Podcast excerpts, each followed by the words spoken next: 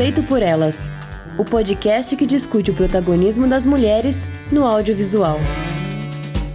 Olá, eu sou Rosana Iris. Olá, eu sou Beatriz Saldanha. E antes do programa, nós queremos agradecer as nossas madrinhas Carolina Roncone, Letícia Sentinon, Lorena Luz, Isadora Oliveira Prata e o nosso madrinho Tiago Maia. E você sabe, né? Pra fazer esse podcast chegar até você, a gente tem diversos cursos de produção pra subir o, o episódio, enfim, pra deixar tudo certinho para vocês escutarem, além da gente dar nossas horas de trabalho. Então, se você puder, considere apoiar o podcast. Você pode colaborar com o nosso financiamento coletivo, tanto no Padrim como no Catarse. Ambos é arroba feito por elas. A gente tem categorias de diversos valores, com várias contrapartidas diferentes. Tem newsletter, adesivo, sorteio, programa extra, enfim. E claro, se não é possível para você, porque né, não tá fácil para ninguém, a gente sabe, você também pode ajudar divulgando o podcast por aí. Então, se você gostou de algum episódio, manda aí pros seus amigos, manda naquele grupo do Whats. Ajuda bastante a gente já também chegar a outras pessoas, né? E se você por acaso também gostar de algum episódio, quiser contribuir pontualmente, sem ser pelo padrinho pelo Catarse, você também pode usar o nosso Pix, que é o nosso e-mail, que é bem fácil, é contato@feitoporelas.com.br.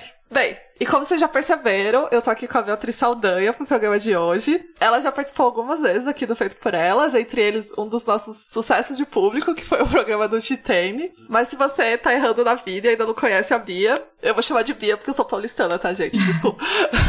se apresenta aí pra gente, fala o que você faz, onde a galera pode te encontrar, etc. Ah, obrigada pela introdução. É, é um prazer né, conversar contigo pela primeira vez que eu tive aqui antes, falando com a Isabel. A gente falou do Santa Amor, sou apaixonada por esse filme. E também do Titane, né, que eu adoro. E, enfim, é a primeira vez que eu converso contigo. E, e eu fico feliz, né, de saber que o Titane foi um programa bastante ouvido. Acho que eu não sabia disso ainda. Então, para quem não me conhece, né, eu sou pesquisadora e crítica e tenho foco em cinema de horror e com a página chamada Lei Diabolique, que eu toco sozinha. então, Menina, que loucura. É, porque eu falo assim, olha, ela é pouco atualizada, mas é porque eu toco sozinha, então. então, por favor, um pouco de compreensão. Mas aí eu tô sempre planejando novos formatos, né? Tô cheia de ideias, assim. E atualmente aí eu tô animada para produzir vídeos e pensando também em lançar um podcast. Tô decidindo aí, fico muito indecisa pra saber como vai ser o formato. E aí o pessoal pode me encontrar né, no arroba Beatriz Saldanha, que é no Instagram e no Twitter, e no arroba Revista Lediabolique no Instagram e R Lediabolique no Twitter. E lembrando que escreve no plural, mas pronuncia no singular, então você tem que explicar isso. ah, sim. Legal. Quando eu vou falar para as pessoas. Tô, tô ansiosa então para esse podcast aí, quero ouvir depois.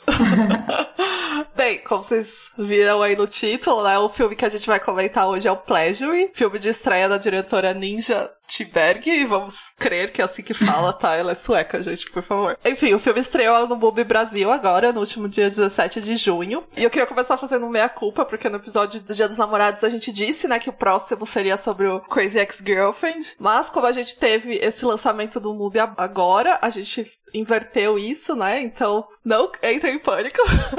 o próximo episódio é sobre o meu e eu espero que o seu também musical da TV favorito. Então, aguarda que vai ser o próximo aí. Bem, o Pleasure acompanha a história da Bella Cherry, que é uma sueca recém-chegada em Los Angeles, né? Pra ir atrás da carreira de atriz pornô. Lendo um pouco sobre o filme, eu vi que a ideia começou com a militância de pornografia da diretora. Foi um tema que ela foi pesquisar mais na, na faculdade, né? Conhecer um pouco mais sobre a indústria. E daí também ela fez um, um curta-metragem anônimo, né, com o mesmo nome, sobre uma atriz que se prepara para fazer um dupla anal em cena, que inclusive tem uma cena parecida aqui no, no longa-metragem, né? Uhum. E carreira do filme em festivais inclui a exibição em Cannes, em 2020, naqueles first features, né, que eles falam, que é o primeiros longa-metragem, né? E depois na seleção em Sundance, em 2021. Daí logo após Sundance o filme foi adquirido pela A24 para distribuição, mas eles acabaram ficando num vai e vem com a Neon sobre lançar ou não lançar o filme. E no fim ele teve uma pequena distribuição nos Estados Unidos já esse ano, agora em 2022, né? E daí chegou aqui no Belo Brasil pela MUP. Eu não gostei muito do filme.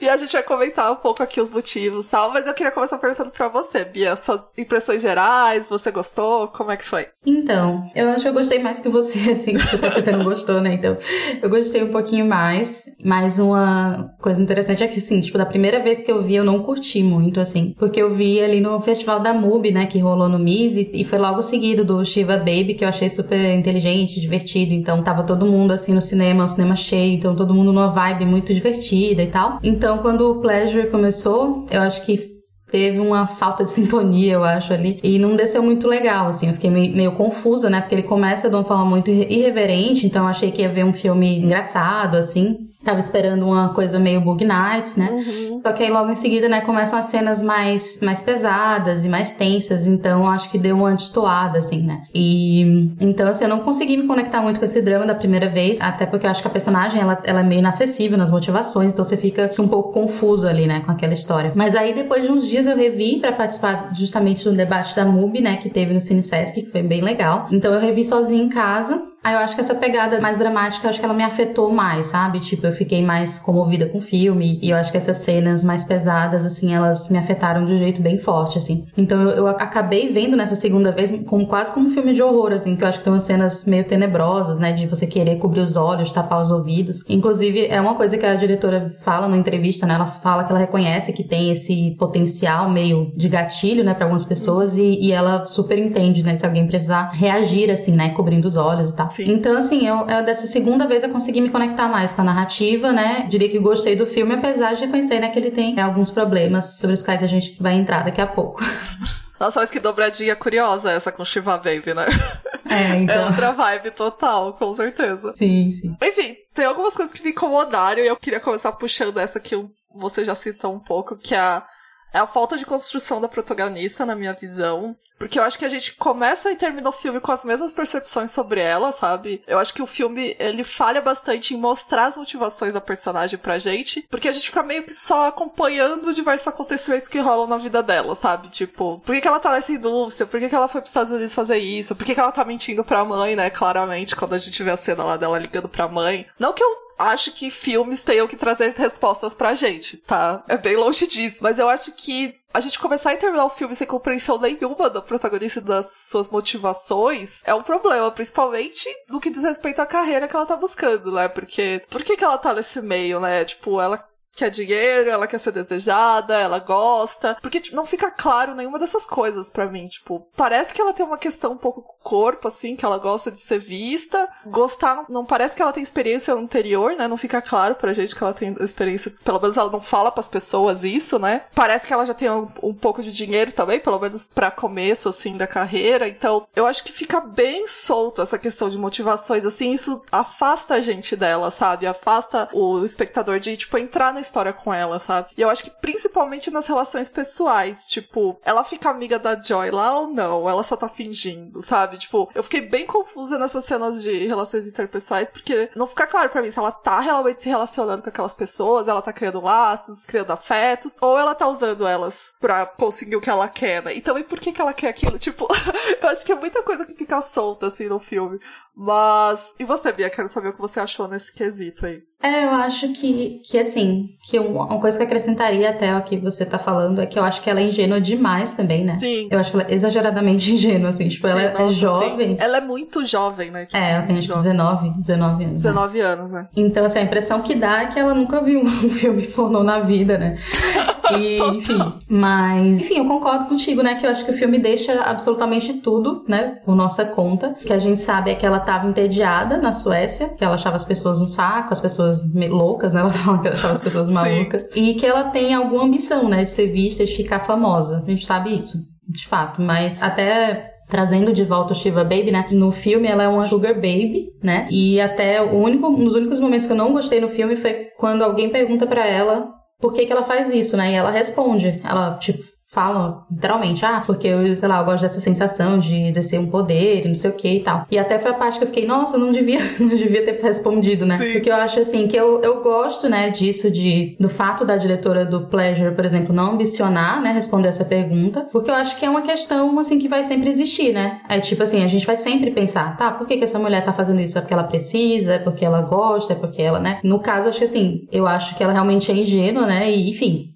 Uhum. E eu acho que, assim, justamente em países como a Suécia, que é um país que tem uma tradição muito grande na pornografia, tem esse histórico, assim, de, de ser um dos países mais tradicionais, um dos países onde acho que a pornografia meio que nasceu ali, por ali. Uhum. Só que é também um país onde tem a maior equidade, né, entre homens e mulheres. Então, a, essa, esse discurso, acho que muito imediato, acho de você pensar, ah, porque ela precisa, né? Então, ela tá, sei lá, tem problemas financeiros, então acho que não, não cabe muito aqui, né? Sim. Então eu acho que assim, não é uma questão simples, né, de ser respondida, e, e eu acho, eu gosto de pensar que ela tenta contemplar muitas mulheres nessa personagem, né? Então, assim, ela acho que não vai ser uma resposta só, né? Eu acho que, que sei lá, uma resposta única, não sei. E em relação às amizades dela, eu acho que ela gosta, né, das amigas, me passa essa ideia, principalmente da Joy, né? Naquela cena que ela vê a amiga dela sendo abusada e ela decide não se manifestar a favor dela, eu acho que essa cena me diz que apesar dela gostar da amiga, o sucesso para ela naquele meio é mais importante do que ela manter laços de amizade, né? Então, assim, eu acho que é uma cena meio chave ali, né? De mostrar. Porque ela fica meio mal, assim, olhando, né?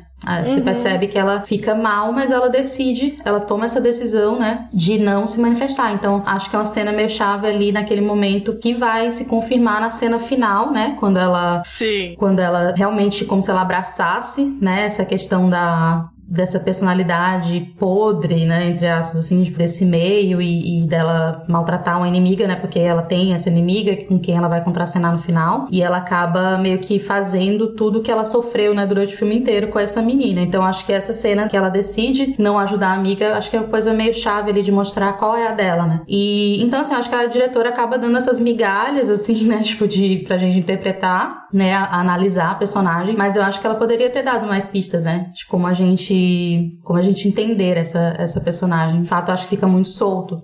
É, e essa cena mesmo, quando ela não defende a amiga lá na cena do abuso, na cena anterior ela tava falando com o cara lá, que ele falou, ah, você tem, tipo, três coisas pra fazer, tipo, eu não lembro agora quais são as três, mas uma delas era, tipo, não arranjar problema, entendeu? Não, sem drama, né? Não fazer drama. Então, tipo, ali era claramente, tipo, uma situação fora É. do normal, o cara que é, tipo, extremamente conhecido na indústria, tal, que o cara tá do lado dele, tanto que a primeira coisa que ele joga, ah, quantas cenas você fez comigo, tal, pro diretor ali.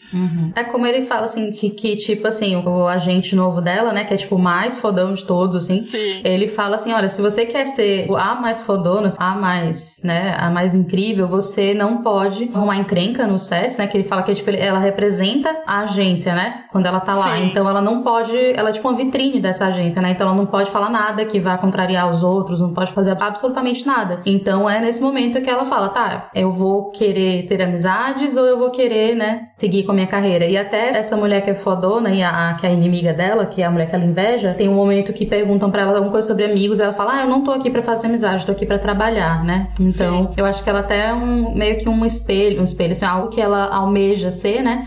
Então, até nisso ela vai seguindo esse pensamento, né? De tipo assim, ah, não, não posso deixar as amizades no caminho, né? Da carreira, assim. É, mas mesmo essa, essa construção, eu achei ela tão meio simplória, assim, porque, por exemplo, tem essa cena, né, que daí ela para de falar com a, a Joy, a Joy joga toda a sopa dela na, na frente da casa. Inclusive, eu, eu tava achando que tava rolando uma vibe entre as duas, eu achei que elas iam se pegar em algum momento, É. não acabou acontecendo. E daí a cena de, fica bem cena de término, né, porque ela joga as roupas lá na frente da casa. E daí no final tem aquela cena que ela, ela tá no, no VIP lá da festa, como ela queria estar. E daí olhando a outra dançando lá, eu, fiquei, eu achei tão, tipo, desenhado pra gente, eu falei, tá, mano, tipo, ok, entendeu? Não, não achei que trouxe muita coisa também. É, E daí trazendo isso que eu acho que é outra coisa que me incomodou, que é essa visão um pouco simplória que ela faz da indústria do pornô, né? E depois lendo que a diretora do filme ela é ativista de pornografia, fez todo sentido pra mim, assim, porque eu acho que o filme, ele não traz discussões sobre esse assunto, sabe? Ele não traz camadas sobre os assuntos. Ele- Ele parte do princípio de que a indústria é horrorosa, e é isso, entendeu? Claro que eu não tô defendendo a indústria pornográfica aqui, né? Existe um milhão de problemas nela, como em qualquer indústria do sistema capitalista, vale ressaltar, né? Mas eu acho que o filme, ele fica muito na superfície da temática que ele tá tentando discutir, né? Que ele se propõe a discutir, sabe? Tipo, você partir desse princípio que a indústria é vilã e pronto, eu acho muito simplório pra tipo, um filme que quer falar sobre isso, né? E parece que tudo que acontece é meio que construído pra provar esse ponto e não pra retratar personagem, acompanhar a história, sabe? E daí eu acho que também veio o meu incômodo com a protagonista, porque eu, eu acho que os personagens, mas principalmente ela, né? Uma vez que a gente tá vendo tudo pelo olhar dela, eles não estão ali como personagem. Personagem, eles estão ali como artifício para defender uma tese, sabe? E eu acho isso super problemático, gente, muito problemático, porque tipo, como você faz um filme sobre algo que você não vai criar tridimensionalidade, né? Tipo, como que você vai enxergar a temática que você tá tratando de maneira maniqueísta, né? E pesquisando sobre o filme, eu achei uma entrevista com a diretora pra Folha, e eu vou citar ela aqui certinho. Eu achava que eu sabia mais que elas, diz a, Sobre as atrizes do pornô. Então percebi que elas sabiam muito mais sobre patriarcado do que eu e que não são nada de estúpidas. Elas tiram seus benefícios dessa indústria e podem sim estar em uma posição de controle, ganhando dinheiro e manipulando o espectador. Isso ela falando sobre as atrizes, né, da indústria pornô. E, gente, o quão absurdo é isso, sério? tipo, soa muito como o feminismo liberal de que a Vila Branca estudada vai explicar pra mulher trabalhadora o que é patriarcado, sabe? Tipo, que ela vai salvar elas da realidade delas, sabe? Tipo, pelo amor de Deus, gente. E. Então, e eu queria fazer um parênteses aqui também, porque todos os atores do filme, com exceção da protagonista, Sofia Capel, são pessoas que trabalham na indústria de filme pornô, indústria de filme adulto, né, como eles falam nos Estados Unidos. E inclusive, pelo menos dois deles tweetaram depois da exibição em Sundance que eles estavam incomodados com como a indústria é retratada no filme. Que eu acho que ela traz essa visão que ela disse aqui pra Folha muito pro filme, assim, de como ela queria mostrar para as atrizes que, tipo, a, a, indústria que elas trabalham, que elas estão a vida inteira lá, não é boa, sabe? E eu acho que é muito isso que tá no filme, né? Porque são cenas violentas lá, extremas. Tem aquela hiperhigienização da cena de sexo também, né? Onde tudo é super iluminado, quase plástico, né? De tão artificial. E é exatamente o que você já imagina, sabe? Se você deu um play em algum pornô na vida, o que todo mundo já fez, né? Então, tipo, como que a diretora não sai desse óbvio, sabe? Tipo, como que ela não. Ela tá retratando essa indústria, ela precisa trazer alguma coisa pra gente que você não sabe um dia vendo um pornô na sua vida, sabe? Tipo, não. Ela teria que investigar melhor essas pessoas, teria que trazer mais camadas, na minha opinião, sabe? Mas enfim, essa é a minha visão, né, gente? O que, que você achou, Bia, nesse, nesse caso aqui. É, eu concordo contigo mais uma vez, né? Quando eu vi pela primeira vez, né, eu fiquei com essa impressão de ter visto um filme muito simples, assim, no mau sentido, né? De não ter muitas camadas, né, como você disse. Então, acho que assim, ainda que eu tenha dito antes, né, que ela quis representar muitas mulheres em uma, né, ao não especificar as motivações da personagem, eu acho que assim, de fato, a visão dela é muito específica e, única. É como se fosse uma, uma única experiência, né? Então, ela não tem muito espaço, assim, para outros depoimentos, outras experiências de vivência nessa indústria. Né? Eu acho que é, uma, que é uma visão exclusivamente crítica e negativa da, da pornografia mainstream, que é uma tese aí que ela já tem, né, tipo, há 20 anos, né? que é uma tese que ela defende já há muitos anos, a diretora. Só que eu acho assim, que tem outros tipos de pornografia, né? Tipo, inclusive, Sim. desde o final dos anos 80, ou seja, tipo assim, há muitos, muitos anos já, já se critica. Mais de 40 anos. Já. É, então já se critica, né, o, o pornô, assim, e tem diretoras assim que já trabalhavam dentro do próprio mainstream, que já tinham umas propostas alternativas, tipo a Anne Sprinkle, né? E que vão inventar essa coisa do pós-pornô, né? Que hoje em dia é algo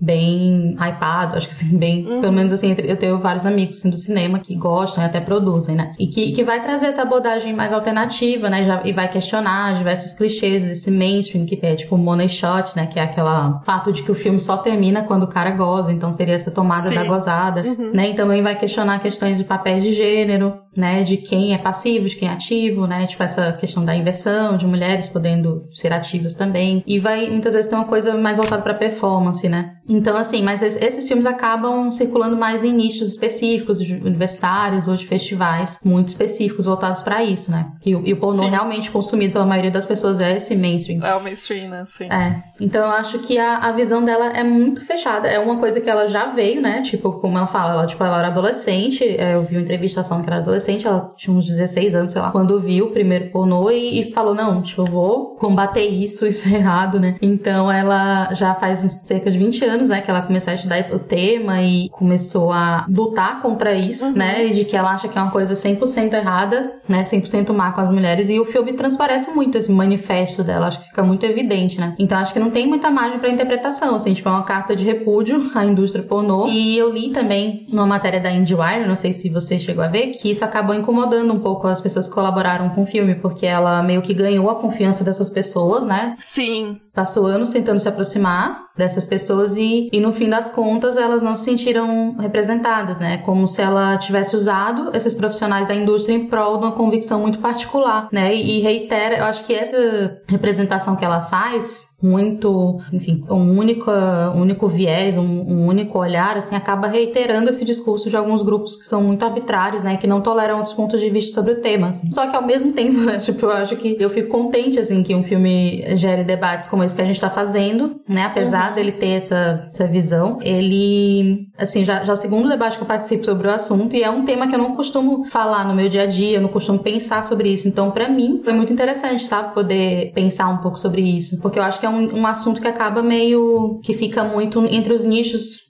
muito específicos, né, de pessoas interessadas sobre o tema. Então, acho que se ele provocar debates como esse, eu já acho válido, assim. Sim, é, foi esses dois que eu, que eu citei, da, logo após a exibição de Sundance, eles tweetaram rechachando a, uhum. a diretora, falando que, tipo, é isso, como tem muita gente no filme envolvido com a indústria pornô, tipo, quase todo mundo dos atores lá, é a única que não é protagonista, o que já diz um pouco também, né? Por que, que a protagonista não é, sabe? Uhum. E eles se viram assim, tipo, tem só um olhar aqui e ela usou da gente pra, tipo, construir essa, essa narrativa que ela já tinha na cabeça dela, sabe? E é isso, eu acho bem problemático isso da questão, tipo, ah, é um filme que vai trazer discussões, só que ele não traz, assim, na minha opinião. Ele joga lá pra gente, tá, a indústria pornô é péssima e, tipo, tá, gente, mas vamos pra segunda página, sabe? Tipo, isso não, não não adianta nada, pra assim dizer, sabe? Tipo, e quando eu tô vendo um filme também, eu não, não espero isso, sabe? Que ele traga uma tese para mim. Hum. Eu, eu quero entender a história daquela protagonista, eu quero saber as motivações dela, eu quero entender por que, que ela fica amiga da Joy, eu quero entender, sabe? Uhum. A Joy, inclusive, na minha visão, é a personagem mais interessante ali. Ah, ela é ótima. deveria ser, ser focado nela. Porque ela, eu consigo entender muito mais ela do que a, a protagonista, sabe? E, uhum. enfim, eu acho que a, a gente vê histórias porque a gente quer ver personagens, né? A gente quer a gente gosta da narrativa, né? E eu acho que me incomodou bastante essa questão de ela, ah, ela veio com uma tese feita, e daí o filme tá a partir disso, né? Ela poderia ter escrito uma tese, tipo, ainda precisaria falar com as pessoas se aquilo já tava na cabeça dela. É, eu né? acho que ela até escreveu também. Inclusive, ela fala, né? Ela fala que ela acho que fez um trabalho acadêmico, uma coisa assim, sim, assim, sobre sim. isso, mas ela, enfim, resolveu colocar em filme também. mas realmente veio, ela até fala, né, que ela entrou, né, tipo, nesse meio, assim, pra conhecer, né? Só que eu acho que ela fez isso mais para conhecer como funcionam assim as dinâmicas, né, dentro dos sets, assim, tipo, ah, pessoas peladas, é, é, tipo sei lá, aquela coisa meio fria mesmo, né? Que uhum. ela até uhum. fala que ela tinha interesse em saber o que acontecia entre as tomadas, né? Então acho que de fato isso eu acho que ela passou muito bem, assim, tipo, essa coisa da. É quase documental, né? Eu acho, assim, pelo menos dá a impressão, né? Tipo, eu nunca tive num site pornô, mas sim, dá a impressão sim. de que é muito realista, né? Então, mas sim. realmente é questão do ponto de vista realmente já veio bem engessado, né? Não tem muita interpretação alternativa, não tem muita, tipo, né, muitas visões alternativas ali. Já, exato, já veio com exato. essa visão e, e é isso, tipo, vamos concretizar essa visão, né? Sim. É, falando um pouco agora da parte técnica, como eu disse no começo, a Ninja é diretora estreante, né? Então aqui é o primeiro longa-metragem dela. E eu, particularmente, não achei nada de muito interessante na direção, assim. Eu acho que é bem aquela cara cinema independente americano que estreia em Sundance, sabe? que tem, tipo, uns cinco todo ano, assim. A trilha, inclusive, ela intercala uma música meio clássica, né? Em cenas dramáticas, assim, que hoje em dia, pelo menos pra mim, é impossível não pensar em Las Tri, né? Quando acontece esse tipo de uso de trilha. Com uma música de hip hop, né? Que lembrou muito Spring Breaks e Blind Ring, principalmente a questão do. A letra tem um pouco a ver com a cena em si, sabe? Essa coisa, o finalzinho uhum. Prince também ali. Então, enfim, são filmes também sobre jovens transgressores, né, por assim dizer. Então, enfim, não achei nada muito original diferente nesse ponto também. E também, eu não posso deixar de citar, tem um plano que é claramente emulando Cidade dos Sonhos, do Lynch. Que sinceramente dá um pouco de vergonha ler, gente, que é aquela, aquela cena do no Lynch é a Naomi Watts com o céu ali, e daí é aqui com a Bella Cherry do céu também. E enfim. Mas e você? Tem alguma parte técnica que te chamou a atenção? Alguma coisa que você acha legal? Então, abafa, mas esses filmes que você citou eu não vi, tipo Spring Breakers e The Bling Ring, porque eu acho, eu acho os temas tão, sabe, é, assim, tipo, sei lá, jovens muito loucos e tal, então assim, tipo, são filmes que eu nunca fui ver. Nossa, Spring Breakers é exatamente isso, assim, tipo, e eu não gosto daquele diretor também, mas enfim, eu acabei assistindo, mas, mas é bem isso. É o Harmony Corrine, né? É o Corrine, é. É, então, aí, então, eu nunca fui ver, porque eu acho que são temas que não, não me atraem, então acabei não hum. priorizando, né, mas Mas, assim, tipo, é, eu acho que tem os trechos que me remetem ao Tangerine, né? Que é outro filme indie. Aquelas ah. cenas dela na, no sofá, no meio da rua, comendo, né? E depois ela cantando ao pôr do sol, assim. E essa Nossa, cena... sim. Verdade. É.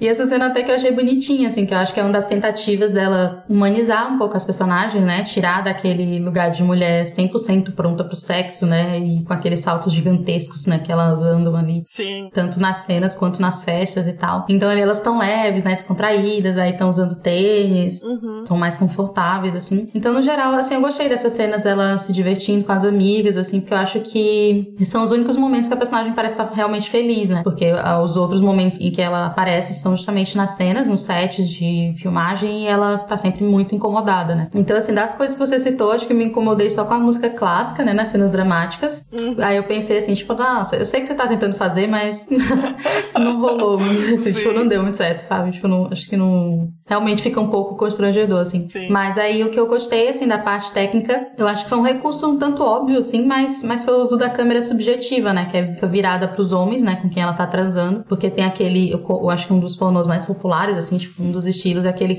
pornô gonzo, né? Que é, que é tipo de ponto de vista. Sim. E que a câmera assume, né, o ponto de vista do homem que tá transando e, e sempre mostra as mulheres por esse ponto de vista, né? Então, com essa câmera subjetiva, eu acho que ela consegue transmitir, né, esse mal-estar que ela almeja, que é algo que de fato ela quer, uhum. né? A diretora quer. E, e, ela mostra que o personagem tá zonza, né? Tá desconfortável. E acho que com o som também ela consegue isso quando ela vai trazer aqueles efeitos abafados, né? Ou então quando ela tira o som completamente. Aí isso eu achei bem executado, assim. Eu acho que foi o que mais me agradou no filme. É, ó, pra não falar que eu tô só gongando o filme aqui. uma das coisas que eu gostei bastante foi a distinção que o filme faz, tipo, quando uma cena é dirigida por homem e por uma mulher, né? Que a gente tem claramente uma sequência lá. E eu achei interessante, principalmente, que a cena de fetiche é da diretora, né? Que já é uma prática que rola super um tabu em torno, né? Não só dentro do pornô, né? Tipo, é uma coisa que é vista de uma maneira muito de tabu, assim, né? E aqui você vê como a Bella, né? A protagonista, ela tinha muito mais agência nessa cena de fetiche. Ela tinha uma safe word, né? Que é uma palavra de segurança, né?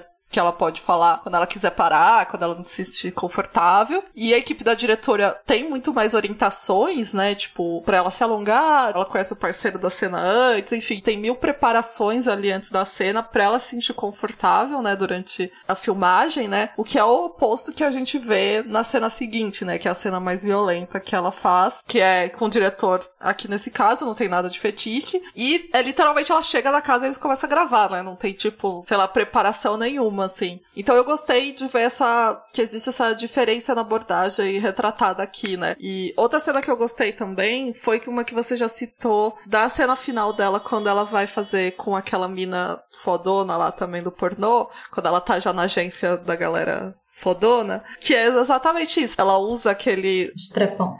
O strepon, é. Tô tentando lembrar o cintaralho, gente. ela usa o cintaralho lá com a menina por causa de uma coisa que ela diz também, né? E daí ela age meio como um homem, né? Por assim dizer, uhum. né? Porque ela, ela age como um cara no pornô que viu os caras agindo com ela até então, né? Então eu achei interessante isso, porque daí a gente vê a mina, tipo, sofrendo aquilo, né? E ela agindo daquela maneira. Inclusive, depois ela pede desculpa, né, pra vida e ela fala por quê, uhum. né? Porque é exa exatamente isso, assim, eu acho que ficou muito, muito claro. Ela tá acostumada a ser tratada dessa maneira por caras, né? Então, tipo, meio que é isso que ela espera de uma cena, né? Então eu achei bem interessante essas, essas duas cenas aqui. E, enfim, não sei se você tem alguma cena que você gostou mais também, alguma coisa que você acha legal destacar aqui pra galera não achar que a gente tá só gongoando o filme. pois é, essa cena é legal, essa, essa última, eu gosto, assim. Sim. É que pra outra lá é só mais um dia de trabalho, né? Tipo, Exatamente. Assim, é, e ela é, tá.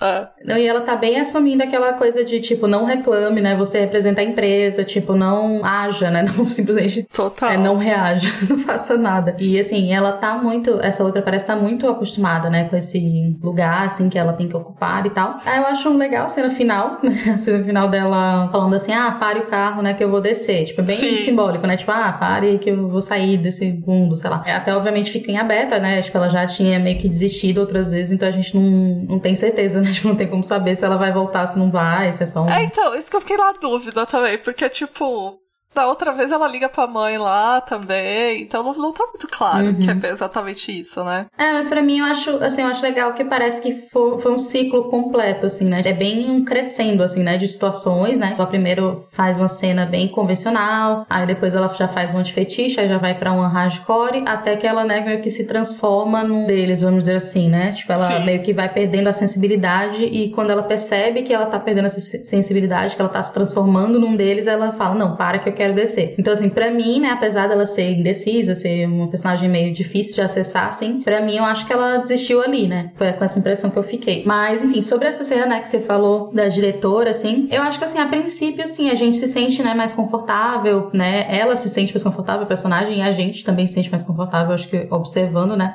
Sim. Ah, mais, mais aliviadas, porque tem várias mulheres, né? Tipo, tem uns três ou quatro mulheres no set, assim. Mas no fundo, assim, tipo, ela também não parece ter curtido, né? Ela até fala que curtiu, ela fala, ah, eu gostei, eu percebi que eu sou Sim. submissa, né? Uhum. Só que ela, ela não curtiu, tipo assim, né? Pelo que a gente vê na cena, ela também achou desagradável, né? Então acho que. E tem essa, acho que uma falsa sensação de segurança, eu acho, porque no fim das contas, né, são aquelas pessoas que estão ali prendendo ela e que, que ela tá dependente daquelas mesmas pessoas, né? Que eu acho Uhum. que isso fica muito claro na cena seguinte, que eu acho É. muito angustiante isso. É o fato das pessoas que estão fazendo aquilo com ela são as pessoas que estão prometendo cuidar dela, né? Que estão tentando acalmar ela. Então, assim, tipo, eu acho que é muito desamparador, né? Mas de fato, assim, tipo, a cena anterior, acho que traz um certo conforto, né? Por ser uma diretora, por já perguntar, tipo, ah, como que ela tá, se ela tá bem, se o que, que ela quer fazer e tal. Mas aí, no fim das contas, eu acho que ela continua vulnerável na mão daquelas pessoas, né? Que ela tá amarrada, não tem um controle da situação, né? Mas, assim, meu, meu aspecto favorito do filme foi o que eu falei antes, né? Da coisa de como ela trabalha a câmera, né? E de como ela vai refletir essa ideia da câmera como um olhar, da câmera e do olhar, né? Como algo desejável, é algo que ela deseja, mas ao mesmo tempo é algo muito opressor, assim, tipo, é muita. É câmera de fotógrafo, é a câmera, né? Do, da filmagem, é o olhar das inimigas dela, é, enfim. Sim. Então eu acho que é assim, algo que tá, ela tá sempre sendo subjugada, né? E por quem observa, eu acho. E eu acho que pra mim essa câmera olho, assim, entre, entre aspas, né? Eu, eu acho que é o elemento mais importante, mais interessante do filme, ao meu ver. É, e outra coisa que eu lembrei agora é que o, o filme começa quando ela chega no, em Los Angeles,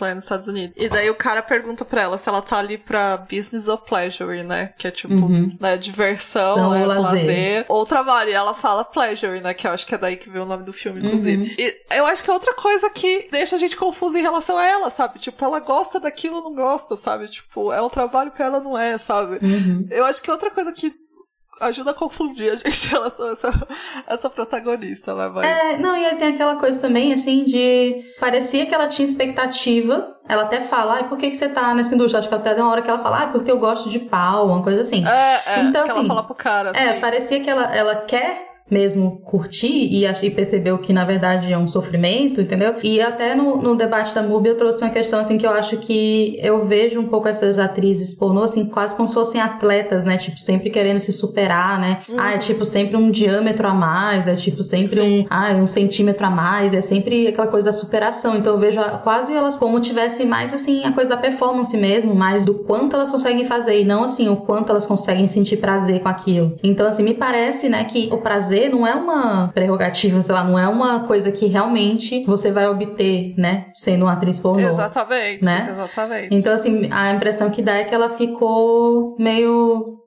decepcionada, mas isso é muita ingenuidade, realmente, É, né? foi o que você falou, tipo, ela é muito jovem, muito ingênua, É. né? Tipo, sei lá o que, que ela esperava disso, né? Bem, é isso, gente. eu particularmente não gostei do, do filme, mas eu acho claro que sempre vale você assistir aí e tirar suas próprias conclusões. Como a gente já comentou um pouco, ele tá disponível no MUBI. E é isso. Bloco de lançamento agora. Nesse último feriado, estreou O Amigo Secreto, que é o novo documentário da Maria Augusto Ramos. Ela dirigiu, entre outras coisas, O Processo, que é um dos filmes que rolou sobre o impeachment da Dilma, né? Sobre o golpe em cima da Dilma. E ela fez Futuro Junho, Justiça, alguns outros documentários. Esse novo é meio sobre a Lava Jato, mas um pouco mais sobre a Vaza Jato, na verdade, sobre quando o Intercept pegou aqueles conversas de Telegram da equipe, né, da, da Lava Jato e começou a divulgar. Então, tem um pouco amarrado isso, a questão da prisão do Lula, a quando começou a sair os áudios e também os- as mensagens, né, pelo Intercept, saiu no país, a Folha. Então, o filme acompanha um pouco esses jornalistas, tem um pouco essa questão do soltura do Lula, prisão dele, etc. Toda essa, essa realidade pesadelo que a gente viveu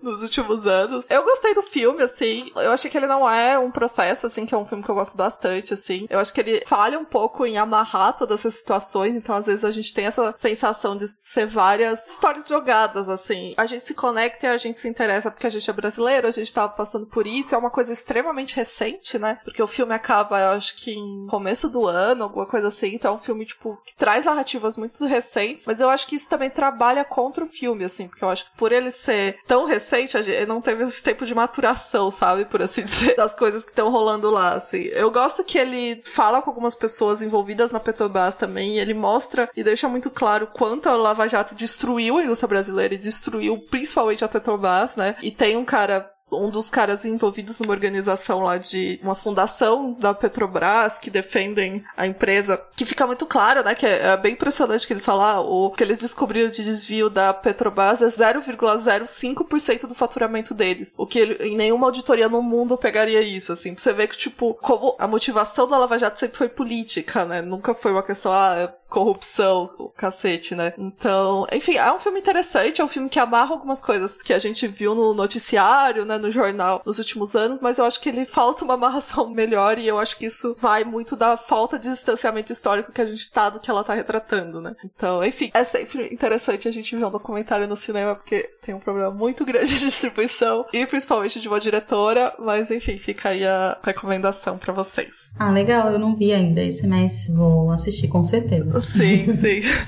e você, Bia, tem algum lançamento que você assistiu recentemente aí para comentar pra gente? Então, assim, lançamento tipo desses dias, assim, não, mas o, o último recente que eu vi que estava no cinema e já faz algumas semanas, né, pela sessão vitrine, uhum. mas em breve deve aparecer, né, no, no, streaming, é o Como Matar a Besta, da diretora Agostina San Martin, que é uma diretora argentina. E esse filme, ele é uma coprodução Brasil, Chile e Argentina, né, e ele é um filme super atmosférico, assim, tipo, ele tem bem essa vibe, assim, meio de, de terror brasileiro contemporâneo, assim, que eu acho muito, muitas vezes influenciada por David Lynch, umas coisas mais atmosféricas, assim, e é sobre sobre uma, uma jovem, né, que, que ela chega numa cidade fronteiriça do sul do Brasil procurando o irmão dela, que ela não tá conseguindo contato por telefone e tal. Aí, durante essa estada nessa cidade, ela acaba ficando sabendo sobre uma suposta criatura que tem atacado mulheres, né, na mata, e os habitantes da cidade se reúnem ali para iniciar uma caçada contra essa criatura, assim. Só que a abordagem dela, assim, é muito, é como eu falei, assim, ela é mais low profile, assim, uma coisa mais, também tem uma influência muito de um misticismo, uma coisa até meio apitchapong, eu acho, sabe? Ah, que é, legal. E tem uma combinação que eu acho bem interessante, assim, de folclore, com essa pegada mística, assim. Então, eu acho que ele tem alguns probleminhas, assim, de desenvolvimento, né? Que eu acho que também é uma coisa que eu percebo muito nos filmes contemporâneos, assim. Então ele deixa muito também a cargo do espectador essa questão da, das sugestões, né? Aliás, de desenvolver essas sugestões por conta própria. Só que eu acho, assim, que ele tem esse trabalho visual super legal, né? E eu acho que uhum. compensa uhum. um pouco essa falta, eu acho. E, enfim, é uma diretora que fala que é muito interessada em horror, assim. Então eu fiquei super empolgada para conhecer mais coisas sobre ela. Se eu não me engano, eu acho que é o primeiro longa dela.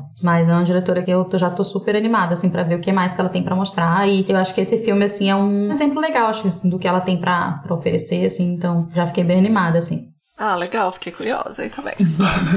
Bem, sigam nossas redes sociais, Twitter, Instagram, Facebook, Letterboxd. A gente tá feito por elas. É, avalie a gente no Apple Podcast ou no aplicativo da sua preferência. É, os links e referências, como sempre, vão estar listados no post. Além do site e do feed, os programas também estão disponíveis em todas as plataformas e aplicativos de podcast e também no YouTube. Entre no nosso grupo do Telegram, que é conhecido como o melhor lugar da internet, que a gente fala de tudo e um pouco de cinema também. Ou mande comentários pelo nosso e-mail, contato arroba feito por elas, ou no nosso site também, feitoporelas.com.br. Nosso próximo programa vai ser, sim, sobre Crazy Ex-Girlfriend. Então fiquem ligados aí. Muito obrigada pela audiência, obrigado, Bia, e tchau, tchau. Até o próximo programa. Obrigada, gente. Tô sempre disponível, sempre que quiserem, é só chamar. obrigada, tchau, tchau. Beijo, tchau. Pesquisa, pauta e roteiro, Beatriz Saldanha e Rosana Iris. Produção, Isabel Wittmann. Edição, Domênica Mendes. Arte da capa, Isabel Wittmann. Vinheta de abertura composta por Felipe Aires. E locução da vinheta, Débora Garcia.